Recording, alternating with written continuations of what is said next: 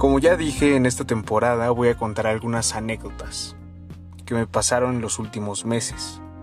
Así que permíteme contarte la siguiente historia.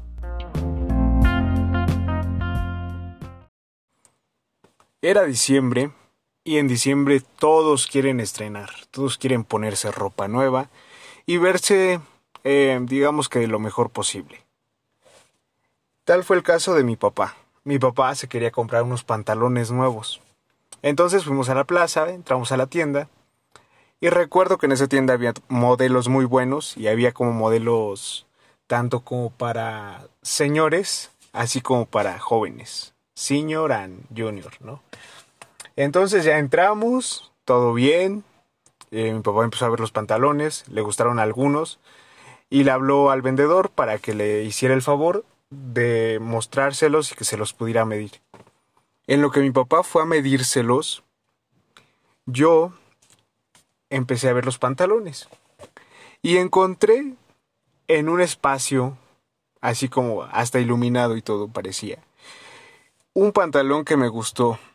Lo revisé y me gustaba todo, me gustaba todo del pantalón, me gustaba el modelo, que estaba padrísimo, me gustaba el color, me gustaba todo, ¿eh? y entonces chequé la talla y resulta que era de mi talla.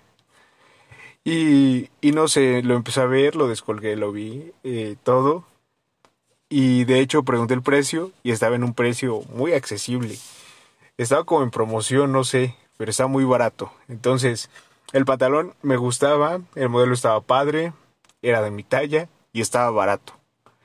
Parecería que no había motivo por el cual yo no debería de haberlo comprado.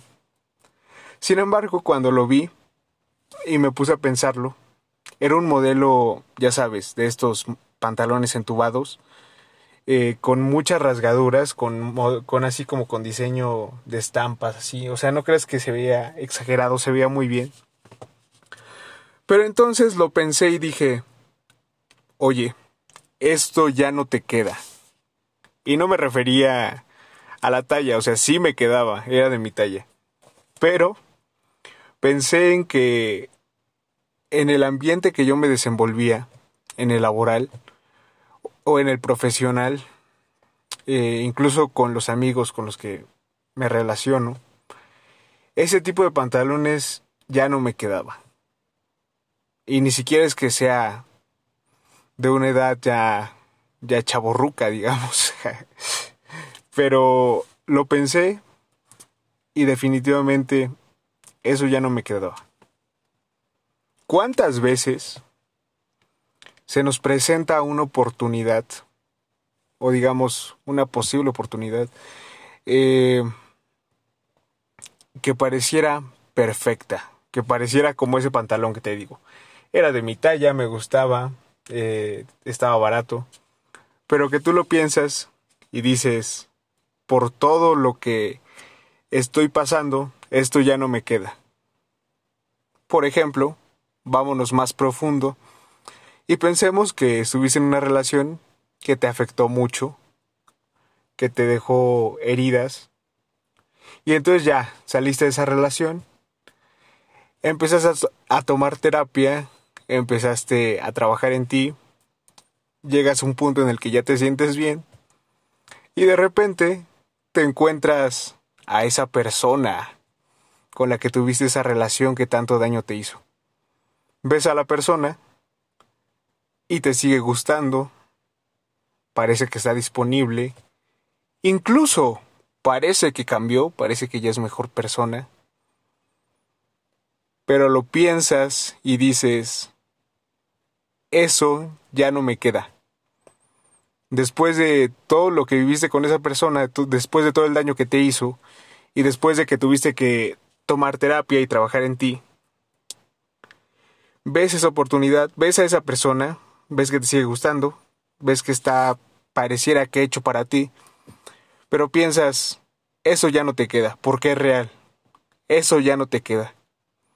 Igual, no sé, en cualquier otra situación, puede ser que tú la estés tratando de dejar, que estés trabajando en ello, y que de nuevo se te presenta, pero eso ya no te queda. Ya no te queda. ya incluso se vería mal.